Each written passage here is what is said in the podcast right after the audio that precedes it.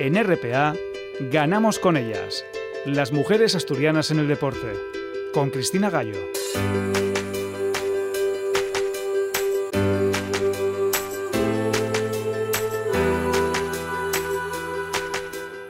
Último domingo de mayo, programa 362 de Ganamos con ellas en una jornada electoral de la que tendrán toda la información en esta emisora, en la radio del Principado de Asturias, al finalizar este programa. Ahora abrimos los micrófonos a las mujeres del deporte que han vuelto a hacer historia, porque una granadina de 27 años y 1,56 de estatura se ha hecho gigante. Ha batido un récord mundial. María Pérez es la primera atleta española que bate una plusmarca mundial y lo ha hecho en el europeo de equipos de marcha sobre 35 kilómetros. En un minuto conectaremos con María Pérez, que acaba de regresar de la República Checa con ese oro al cuello y ese récord mundial y hablaremos del futuro de la marcha porque desde los despachos llegan malas noticias. Conoceremos también a una surfista asturiana de longboard, Yumei González, que acaba de regresar de El Salvador, donde ha disputado con la selección española el Mundial de esta modalidad. Y hablaremos del Europeo de Clubes de Badminton, porque Oviedo va a acoger esta competición dentro de 20 días. César González, director deportivo del Badminton Oviedo, nos dará los datos de este europeo que vamos a disfrutar aquí, en Asturias. Y antes de empezar, nuestra enhorabuena a Ladva Avilés, nuevo equipo de LF2. Las avilesinas han realizado una espectacular fase de ascenso imponiéndose con claridad a todas sus rivales. Tres partidos, tres victorias, ayudadas por ese fichaje inesperado de Marta Suárez. El próximo año volveremos a disfrutar en el final de baloncesto de altura. Felicidades. Ahora sí, comenzamos. Contacta con el programa a través del correo electrónico ganamosconellas@gmail.com.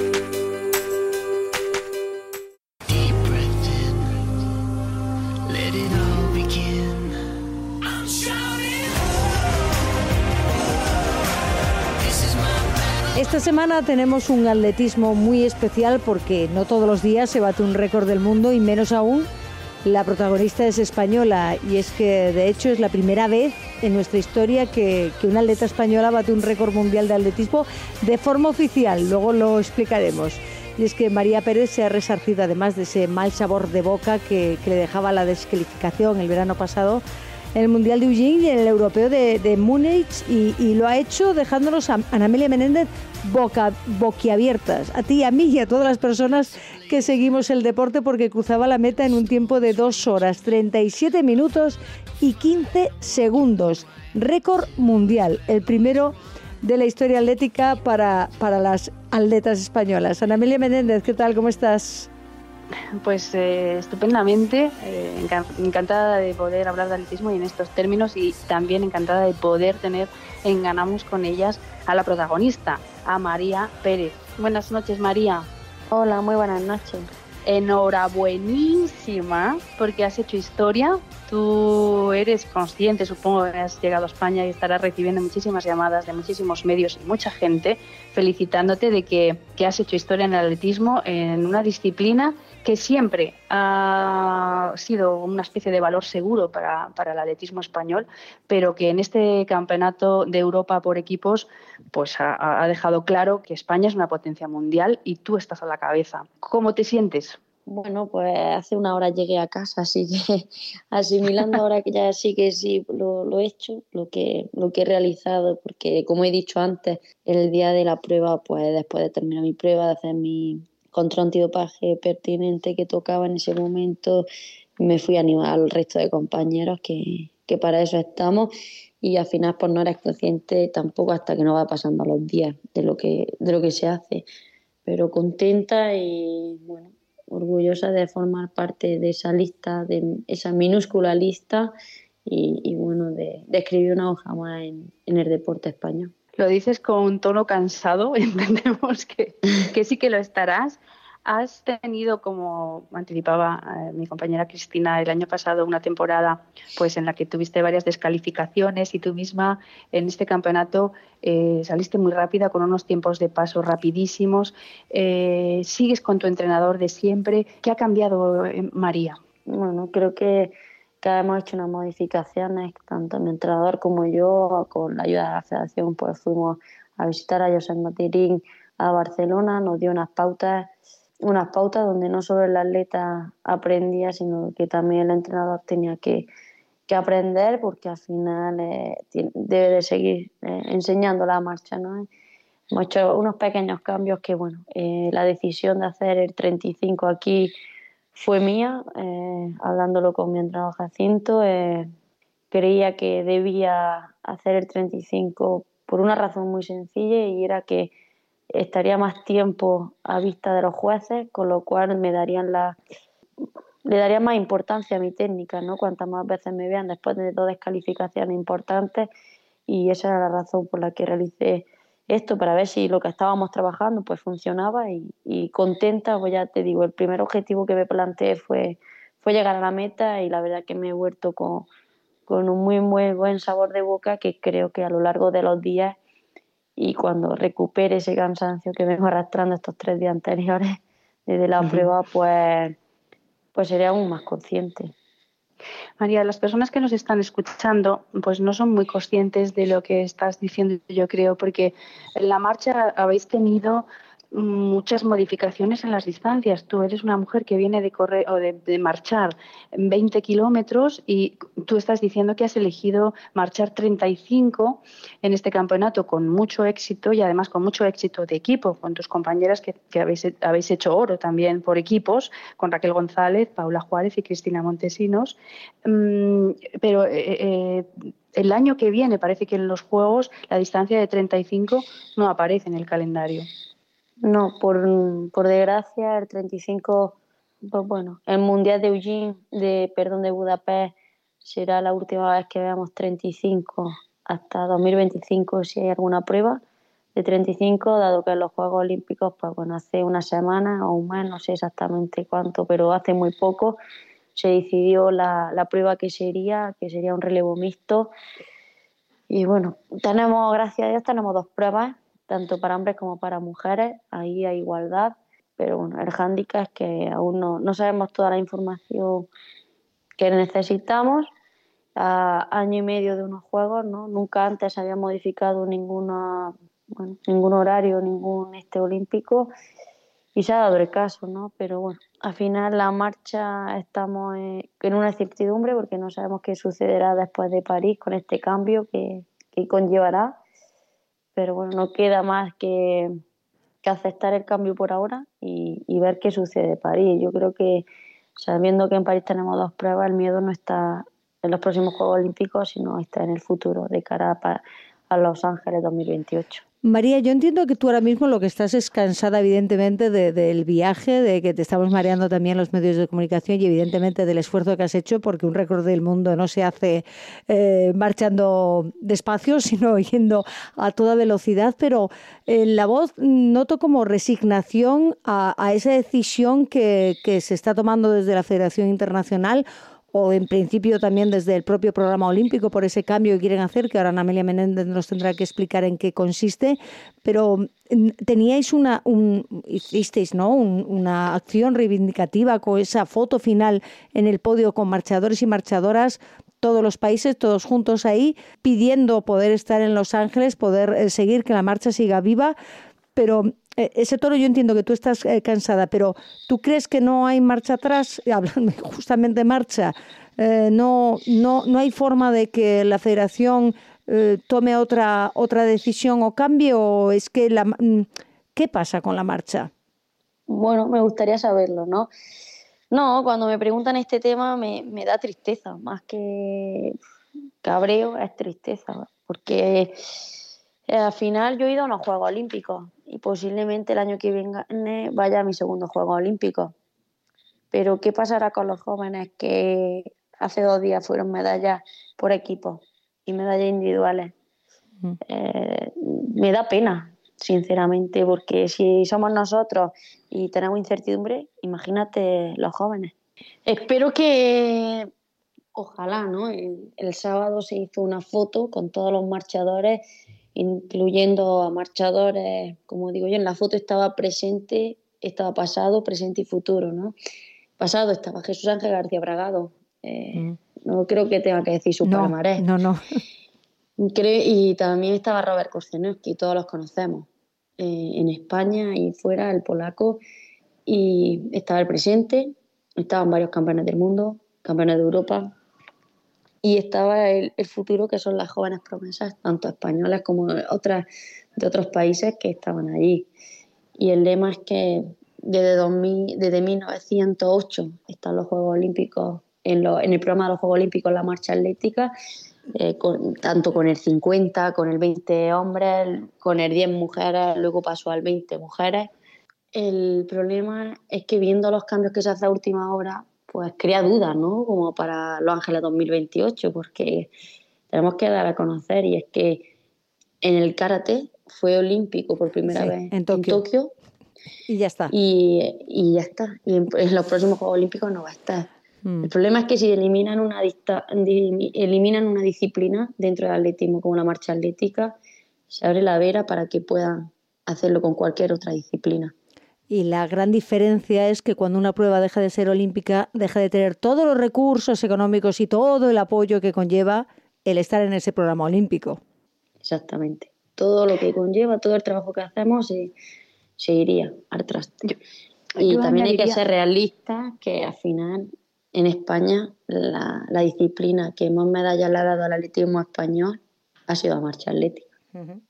Sin duda ninguna. Yo, yo añadiría que no solo se cargan de un plumazo, pues lo que decías, Cristina, ¿no? que lógicamente es así, sino que se cargan el plumazo las ilusiones y una, y una de muchísima gente joven y un, un deporte, quiero decir, una, una, disciplina completa que muchos niños se han sentido atraídos por ella y muchas niñas, pues desde muy pequeños y que a lo mejor han estado entrenando y entrenando esa técnica, que por otra parte es muy difícil, Em, puliéndola cada día. Incluso María nos cuenta ahora que incluso ella ha tenido que darle vueltas y vueltas y vueltas para, para eso, después de muchos años de marchar y muchos kilómetros encima de sus piernas, y de repente desaparece. ¿no? Es como si desapareciese un deporte. Entonces, yo creo que las personas que, que se inclinan hacia el atletismo o hacia alguna disciplina de atletismo, ante el peligro de que pueda desaparecer, puedan sentirse, pues eso, poco pues digamos, poco inclinadas hacia eso, ¿no? Porque puede ocurrir que esto es muy vulnerable y nos lo quitan, ¿no? Yo creo que es mucho también la ilusión, porque mm. muchas de las estrellas como María, no sé si me equivoco, eres una mujer que, que para ti fueron importantes los referentes las referentes marchadoras, seguramente españolas, pero también eres un ejemplo para mucha gente que te sigue, muchas personas a las que tú ayudas, a las que tú eh, enseñas. No sé si estás de acuerdo conmigo, María. Sí, estoy de acuerdo. Se carga la ilusión también de, los grandes deportistas, ¿no? de, los que estamos en la élite, porque eh, puedo hablar de la única distancia que hay ahora que no estaba, que eran los, los 35 kilómetros algo nuevo. Estaban los 50, que era la prueba mítica de los Juegos Olímpicos que, gustaba verla, aunque fuese muy larga, pero hasta llegar al final de, la carrera no se sabía cómo, cómo nos iba hacer el, desenlace. Eh, esas personas que en Tokio, esos hombres que en Tokio, compañeros que terminaron en Tokio el 50, se tuvieron que reinventar, revivir en distancias más rápidas como el 35, donde podéis ver que es una distancia que la gente del 20 nos adaptamos perfectamente. Hmm. Con lo cual ya le estás poniendo doble problema a esa gente, a esas personas que hacían el 50, se, se reinventa para el 35 y ven que pues bueno, a veces llegan y a veces no se llega. Eh, perdemos la ilusión los absolutos, perdemos la ilusión los niños y al final, eh, yo lo decía, al final eh, es la ilusión, no solo la ilusión de los deportistas, que estamos ahora y que somos referentes y que yo creo y, creo que tengo la, ahora la voz para, para poder decirlo, ¿no?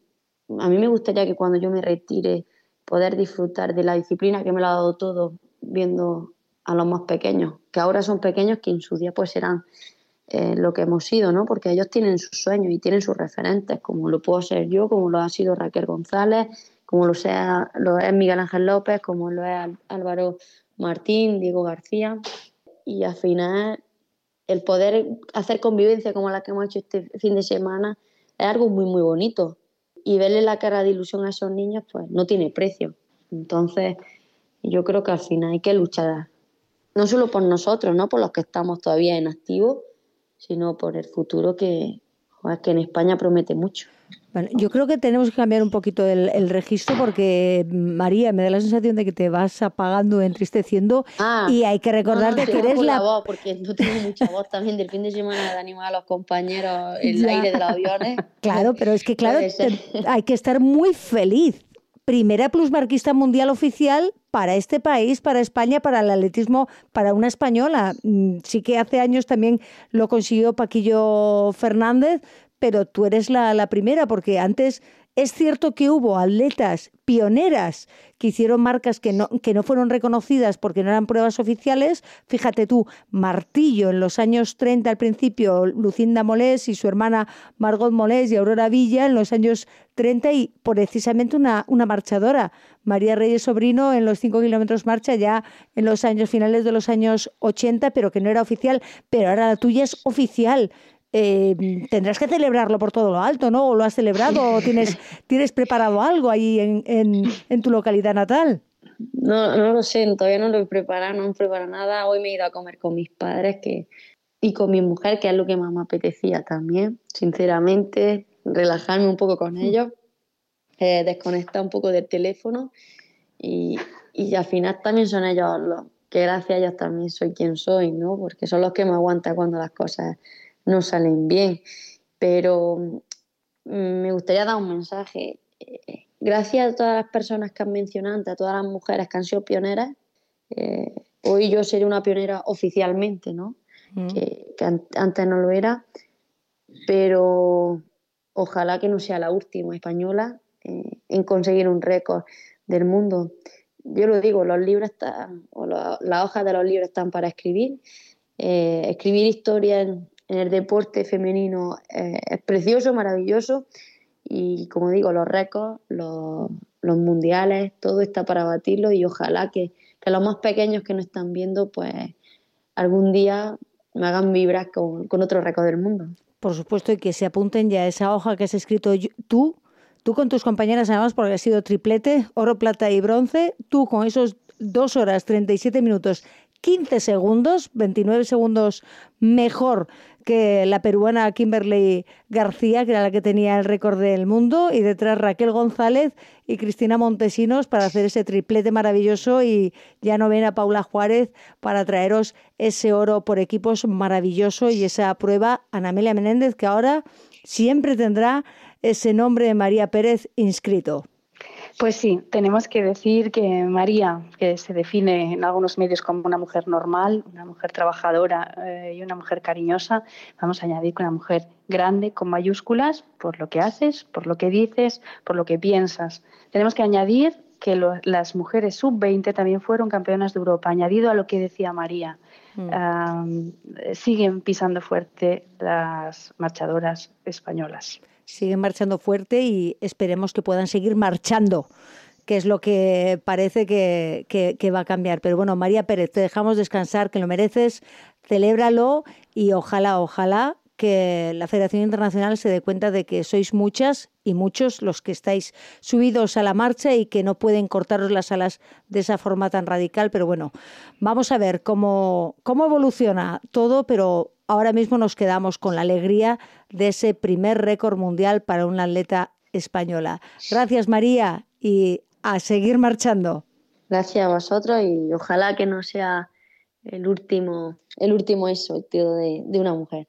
Pues esperamos, Ana Amelia, que María la dejamos descansar, evidentemente, hace una semana muy dura, pero a ver, nos hemos quedado con la duda de, cómo va a ser esta, esta prueba ahora, qué es lo que quieren hacer, eso que nos ha explicado, bueno, que no nos ha explicado, nos ha dicho por, por encima María Pérez, nuestra plusmarquista mundial, que van a hacer unos relevos con, con la marcha. Cuéntanos, Ana Amelia. Sí, sí, estaba hecha polvo, por cierto. La verdad es que, vamos, eh, se sentía el, cansancio. En fin, eh, el 35, 35 kilómetros marcha desaparece del programa olímpico y lo que no desaparecen son los 20 kilómetros marcha, que es a lo que se acogen eh, las marchadoras españolas, en este caso ella, que también nos lo decía.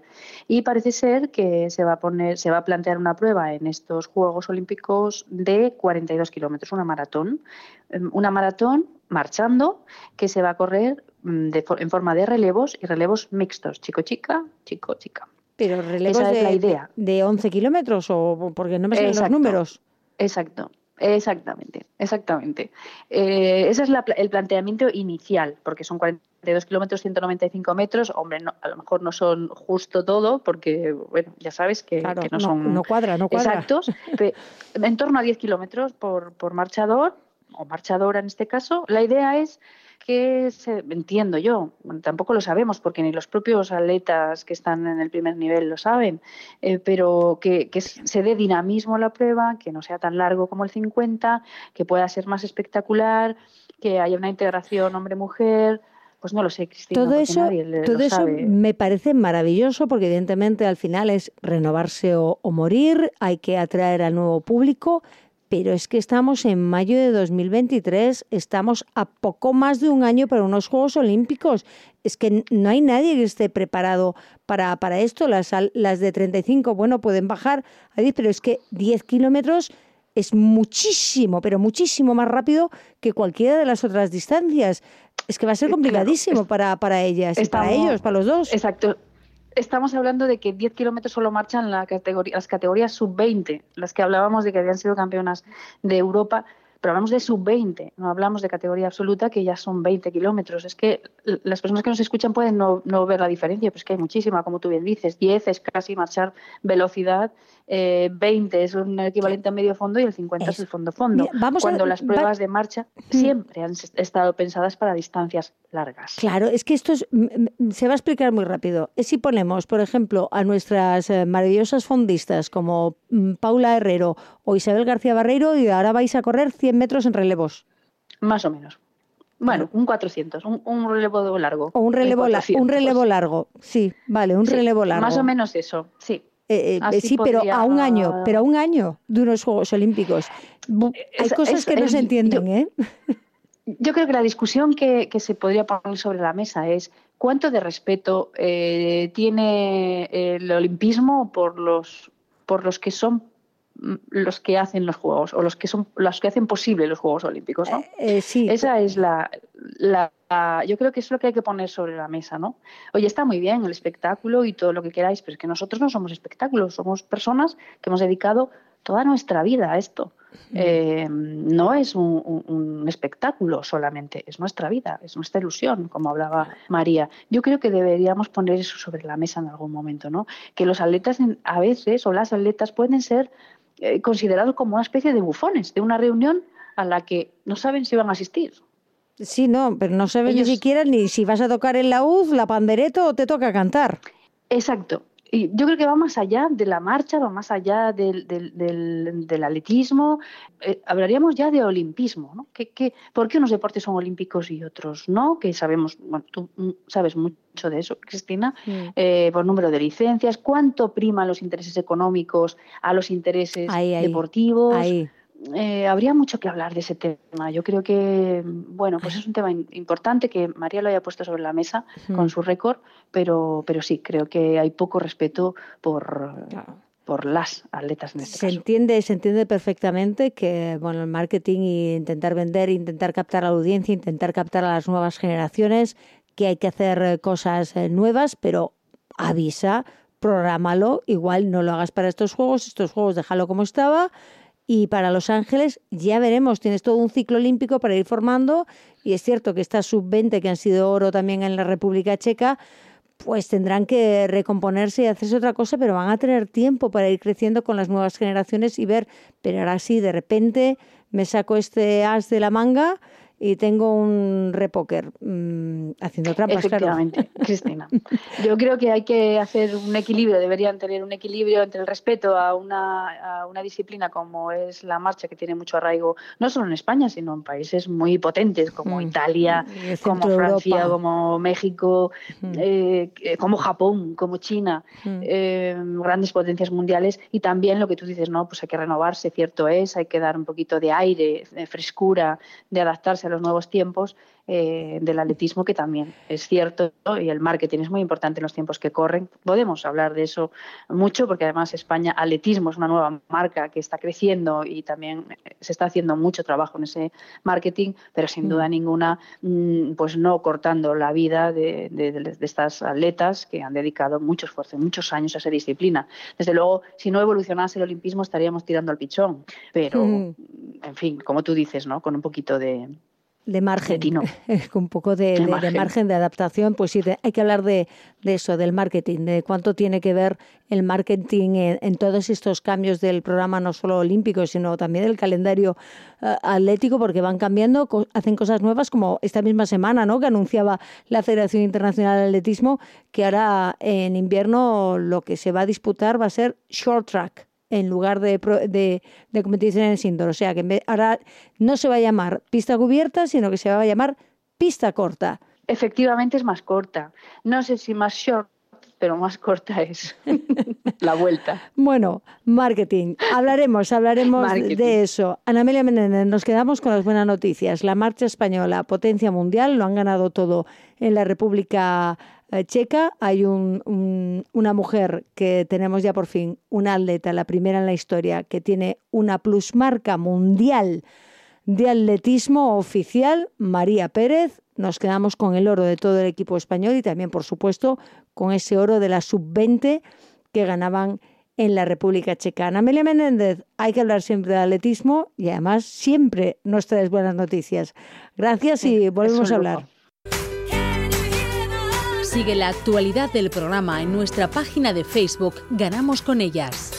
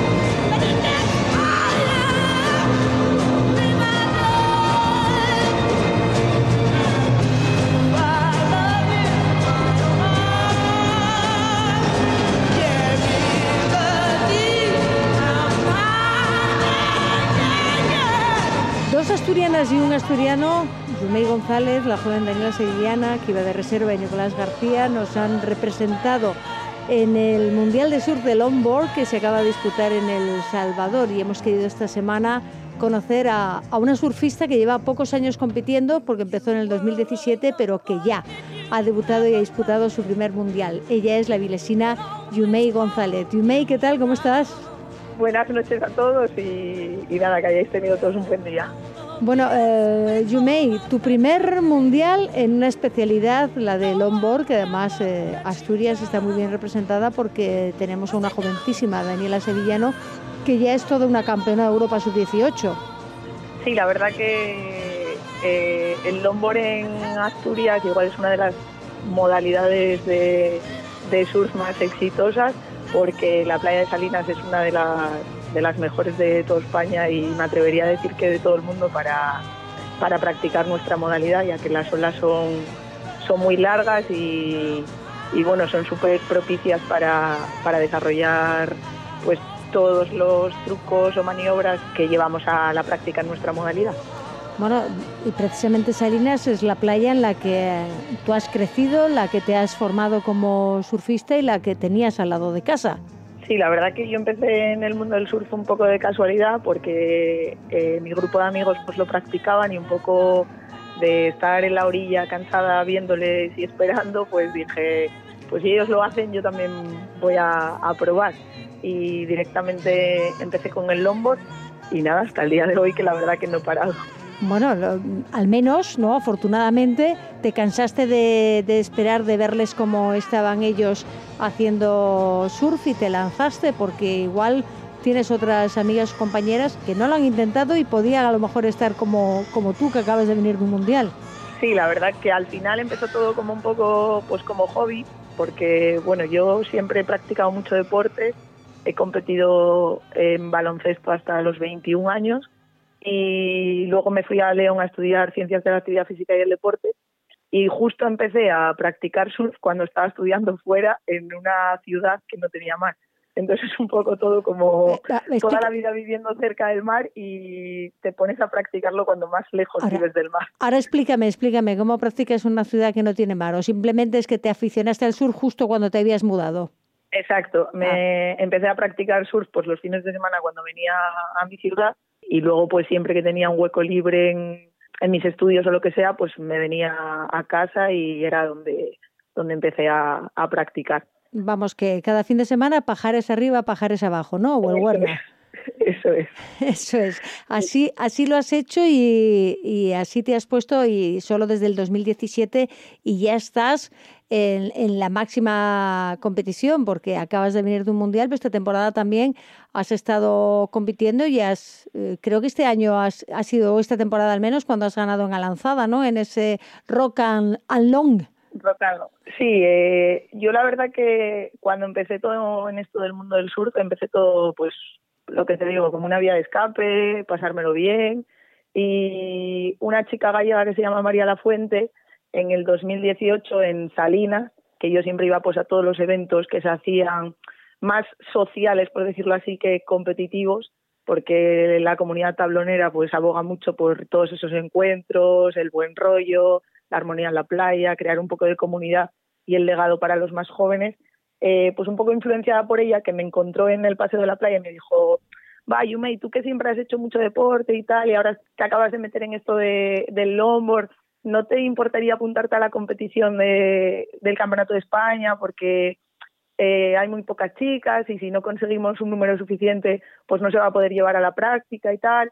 Y le dije, bueno, venga, pues me apunto y así colaboro un poquito en esto y que el deporte femenino, pues coja pues como un impulso y participé en ese primer campeonato de España, quedé subcampeona, así que es verdad que en aquel entonces no tenía nivel, éramos muy poquitas chicas y fue un poco de, suerte, por decirlo así. Vamos, que podemos decir que tú te has iniciado en la competición y en el longboard por sororidad, por eh, ayudar a otras compañeras que te pedían, oye, ven que si no, no puedo competir yo por dar un poquito de voz a, pues a la mujer en el mundo del, del deporte y más en el longboard que aunque hemos crecido mucho en estos últimos años, todavía hay muy pocas chicas que se, que se animan a competir y desde aquí pues mando, mando un mensaje para que todas aquellas que practican eh, longboard, que hay muchas chicas en las playas que lo practican, que se animen a la competición, que, que al final creamos grupo y nos lo pasamos pues muy bien, claro, aunque haya esa, esa rivalidad sana.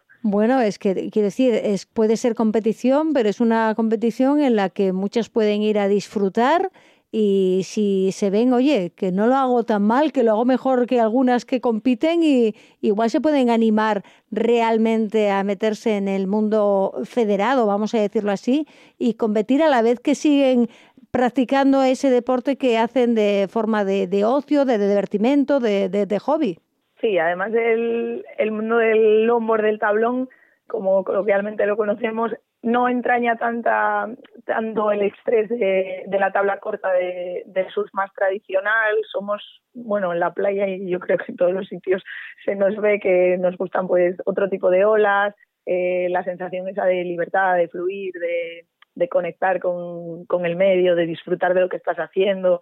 Es un tipo de surf como, pues más relajado. Luego todo lo que rodea la competición, sí, en el momento en el que competimos y nos ponemos la licra, entramos al agua, pues obviamente todo el mundo quiere ganar, pero una vez que toca la bocina y se acaban esos 20 minutos, pues hay muy buen rollo entre todos los competidores, entre chicos, chicas, niños, mayores.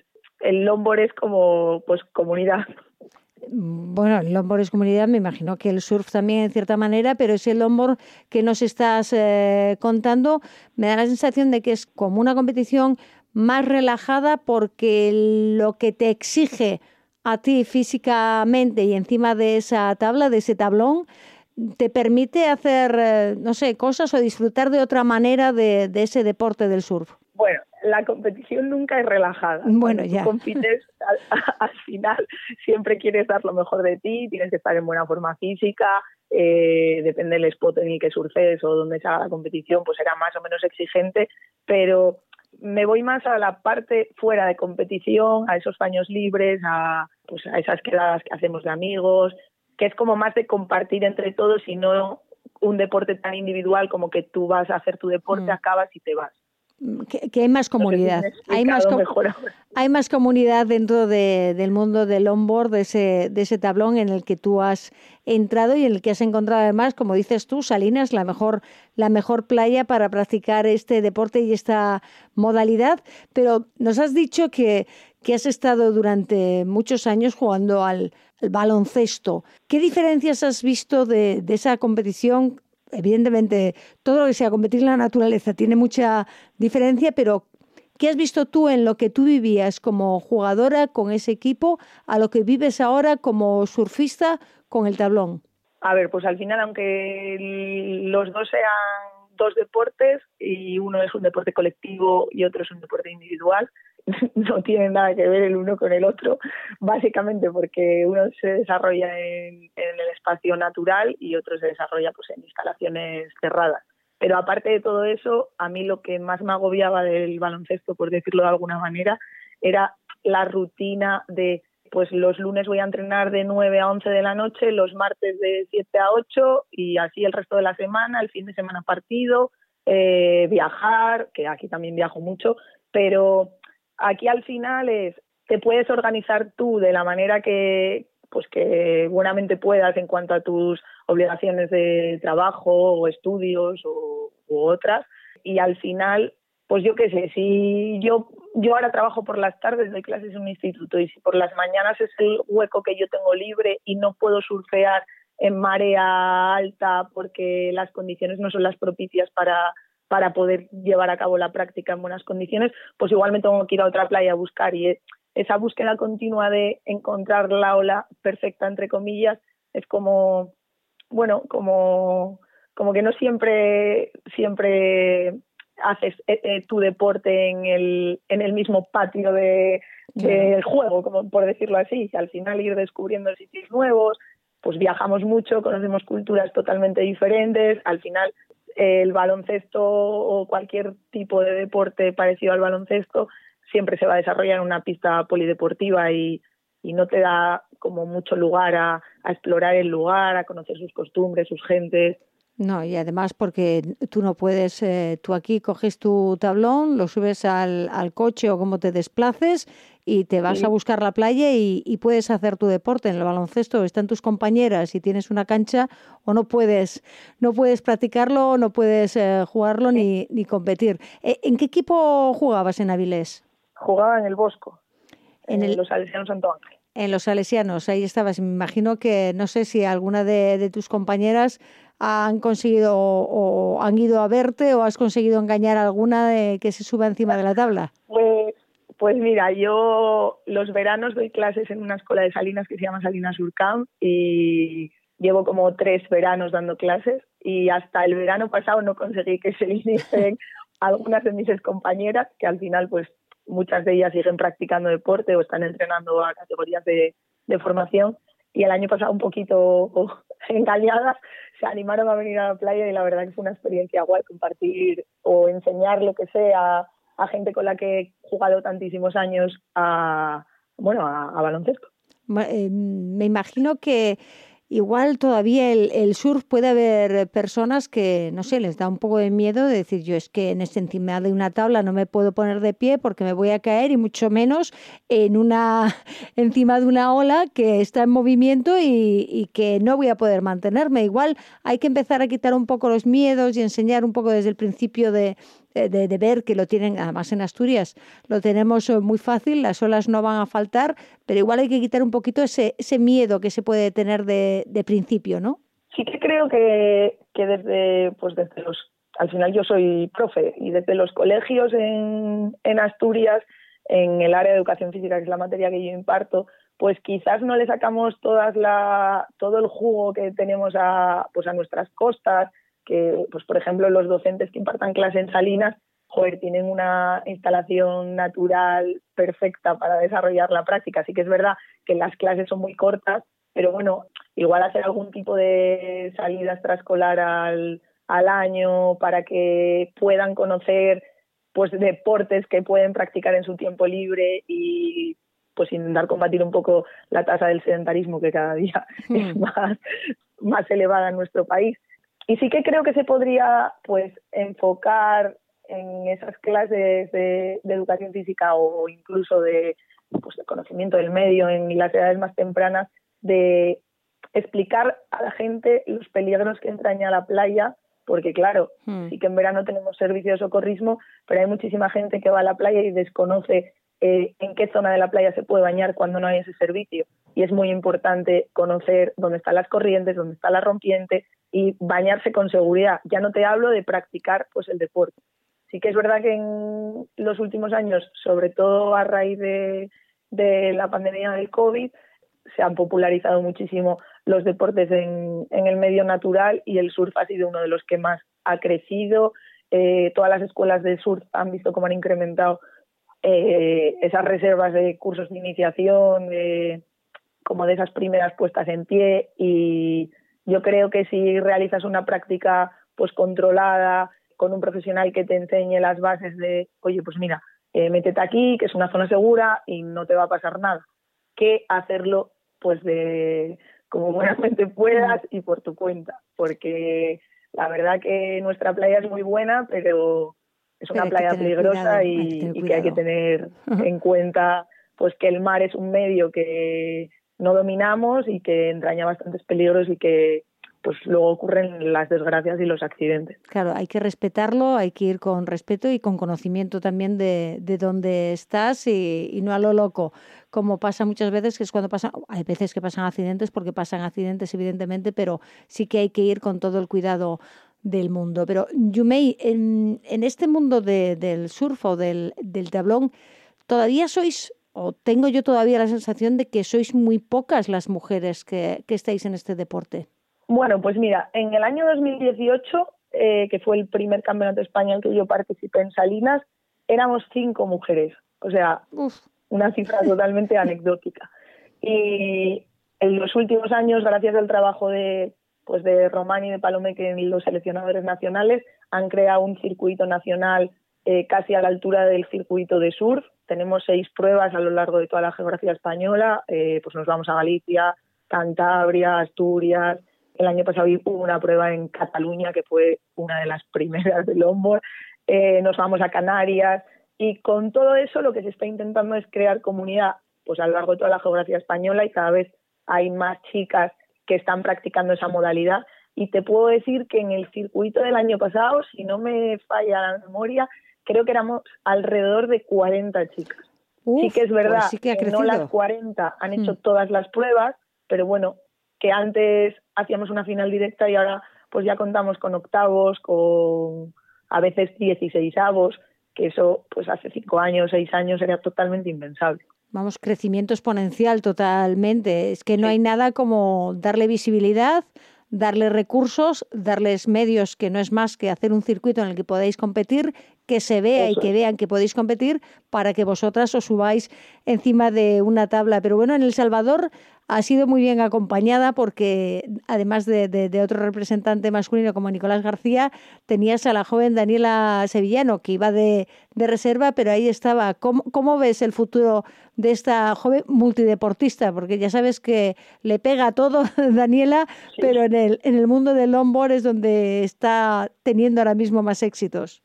Pues mira, yo creo que las, las chicas jóvenes que hay en España, que al final son muy poquitas, es Daniela y, eh, una chica que se llama Lights, otra Ginger, eh, Naya, al final son cinco o seis niñas. Creo que hace dos años fue la primera vez que Daniela ganó el Campeonato de España Junior y fue la primera vez que se consiguió que chicas junior pudiesen tener su propia categoría, porque hasta entonces no había, no había niñas que practicasen esa, esa modalidad. Entonces yo creo que Daniela justo ha empezado a hacer esa modalidad en el momento que, que el longboard ha empezado a despegar y creo que ha tenido muchísima suerte de, pues, de acudir a un mundial siendo junior, aunque haya sido de reserva, de empaparse de, todo lo que le podamos enseñar los, los un poquito más mayores y creo que si sigue el camino que, que parece que, está tomando de, pues de al final de escuchar a sus entrenadores, a, a los deportistas más mayores y dejarse guiar un poquito, pues al final conseguirá lo que se proponga.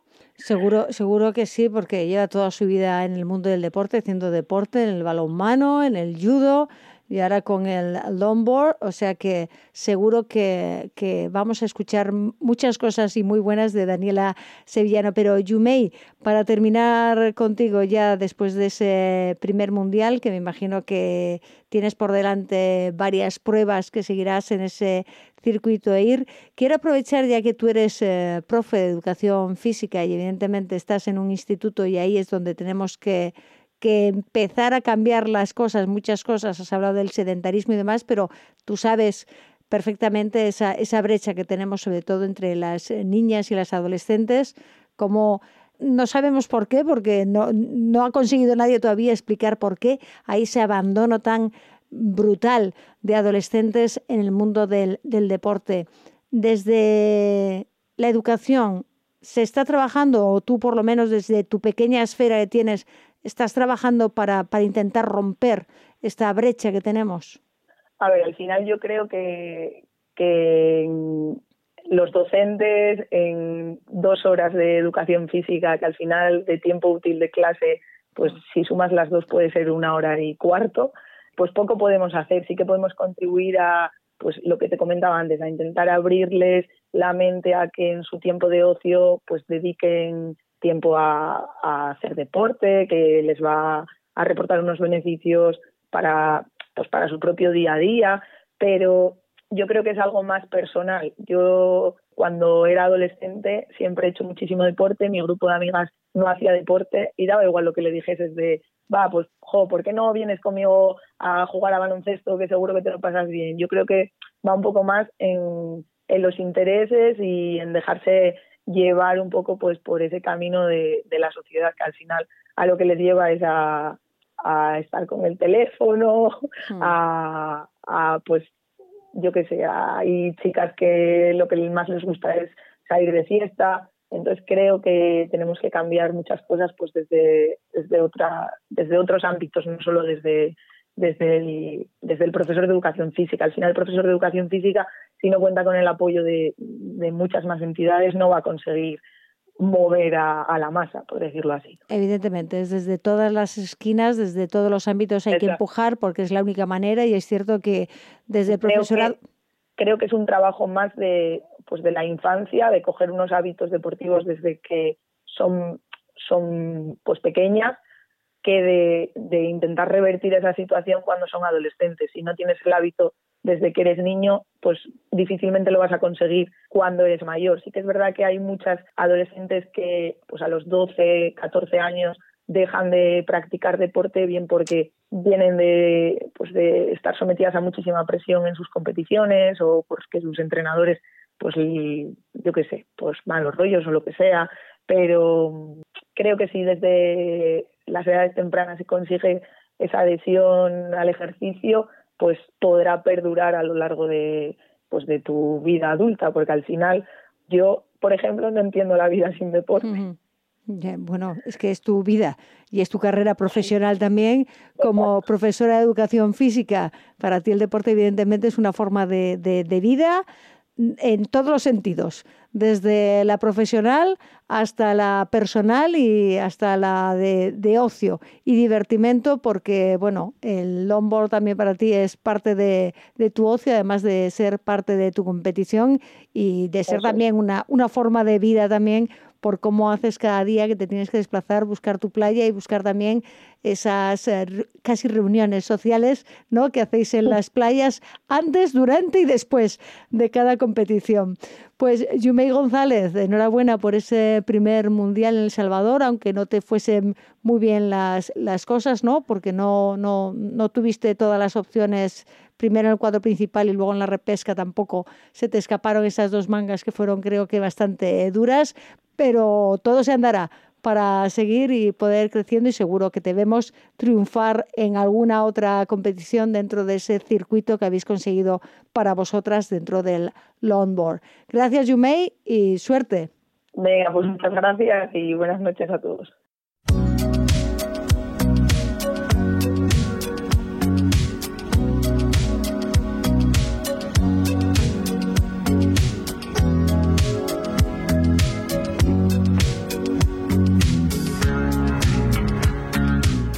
Dejamos el surf para hablar de badminton porque quedan pues poco más de 20 días para que Oviedo se convierta en la capital europea de este deporte porque el próximo lunes 19 de junio comenzará en el Corredor y Arena el Campeonato Europa de Clubes de Badminton, en el que van a competir tres equipos españoles, empezando por el anfitrión, por el Club Badminton Oviedo. Así que vamos a conectar ya con César González, que es el director técnico del CBO y coordinador además del evento. César, buenas eh, tardes, noches, ¿cómo estás? Hola, muy buenas tardes, noches. bueno, César, me imagino que a tope ultimando todos los detalles porque eso, poco más de 20 días para tener todo un campeonato de Europa de clubes aquí en Oviedo, en la capital de Asturias. Pues sí, sí, sí, estamos eh, cada vez acelerando más el nivel de tareas y acciones para, para intentar estar a la altura eh, en este caso de la competición más importante de badminton que se ha desarrollado o se va a desarrollar hasta el momento en Asturias de todos los tiempos. ¿Y cómo, habéis hecho, cómo ha hecho Oviedo para poder conseguir una competición así? Porque estamos hablando de un Campeonato de Europa de, de clubes, que es como si decimos que vamos a celebrar mm, pues la máxima competición que se puede hacer por equipos, evidentemente, en un deporte como el badminton a nivel continental.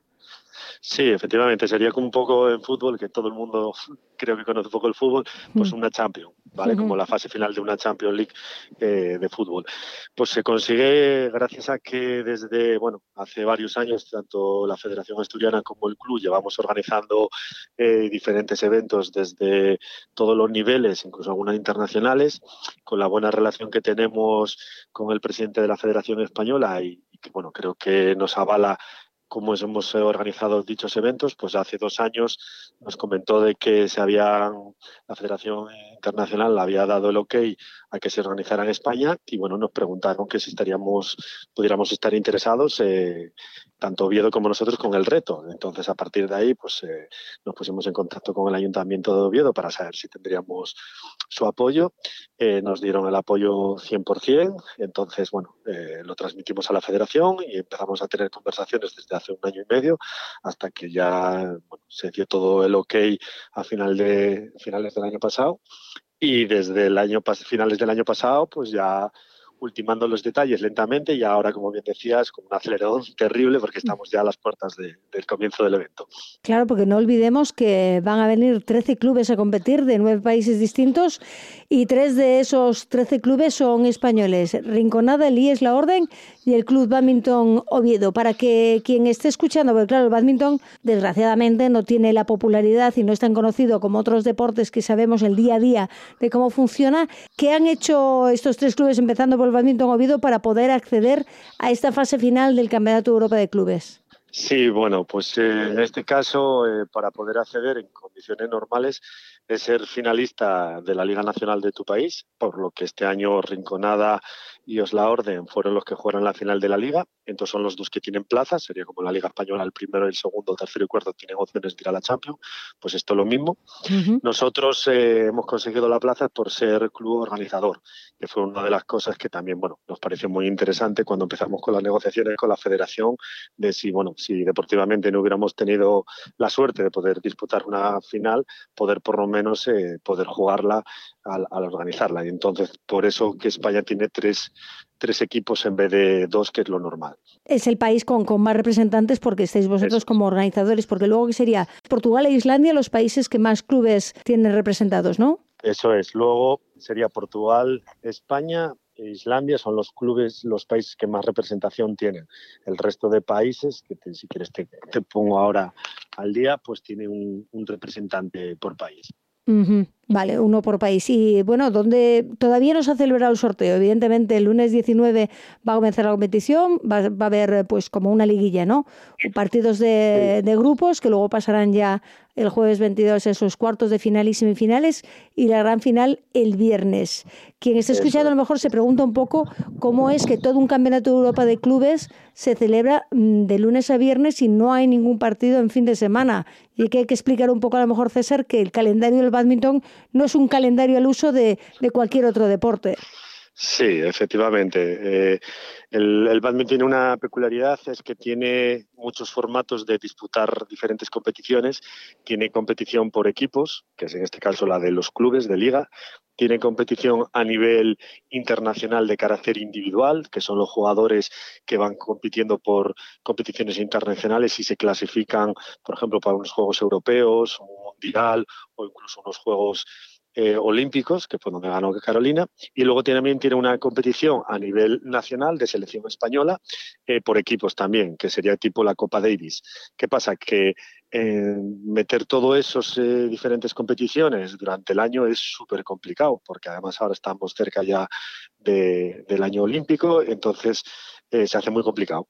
Y por eso siempre el campeonato de, de, clubes se hace por semana. No es este año especial, sino todos los años se suele hacer por semana.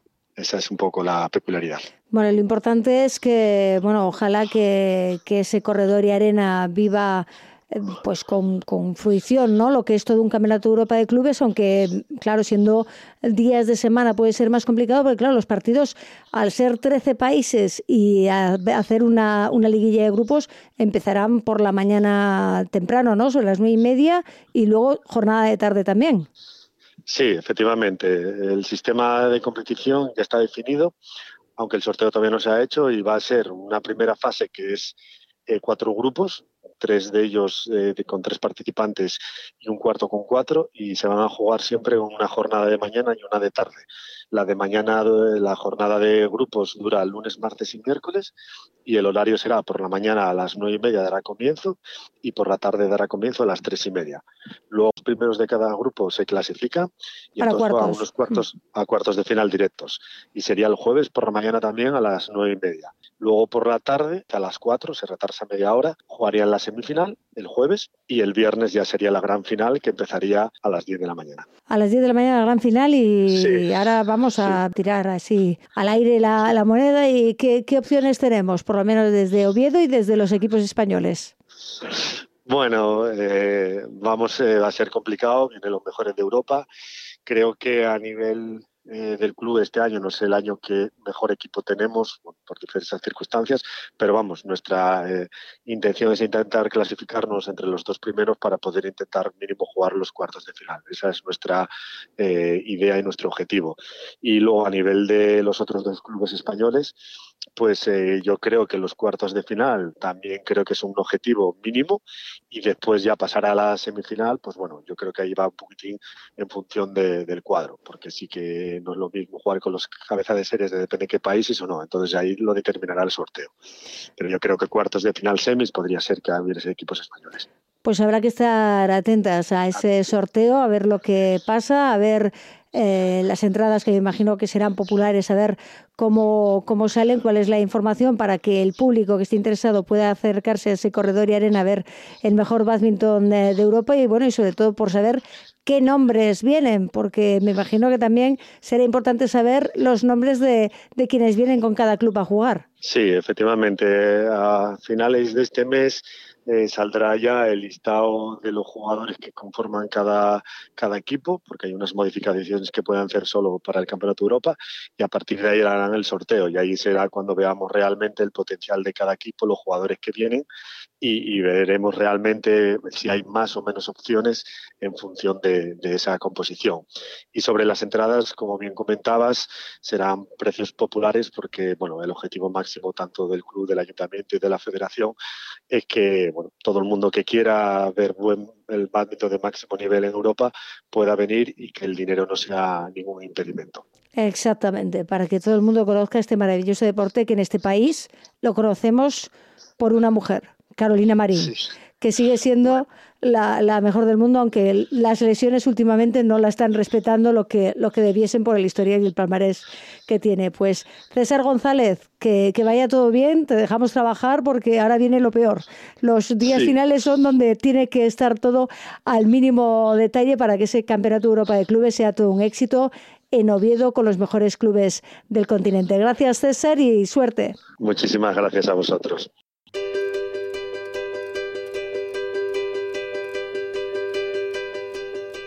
Hemos llegado al final de nuestro programa. Ahora unos minutos musicales y enseguida llega la redacción de informativos con el programa especial Elecciones 2023 con toda la información de la jornada electoral de este domingo 28 de mayo. Les esperamos la próxima semana, el próximo domingo, con más mujeres del deporte. Ya saben que siempre nos pueden seguir a través de los podcasts. Nos despedimos con los saludos de José Rodríguez en el control de sonido y quien les habla, Cristina Gallo.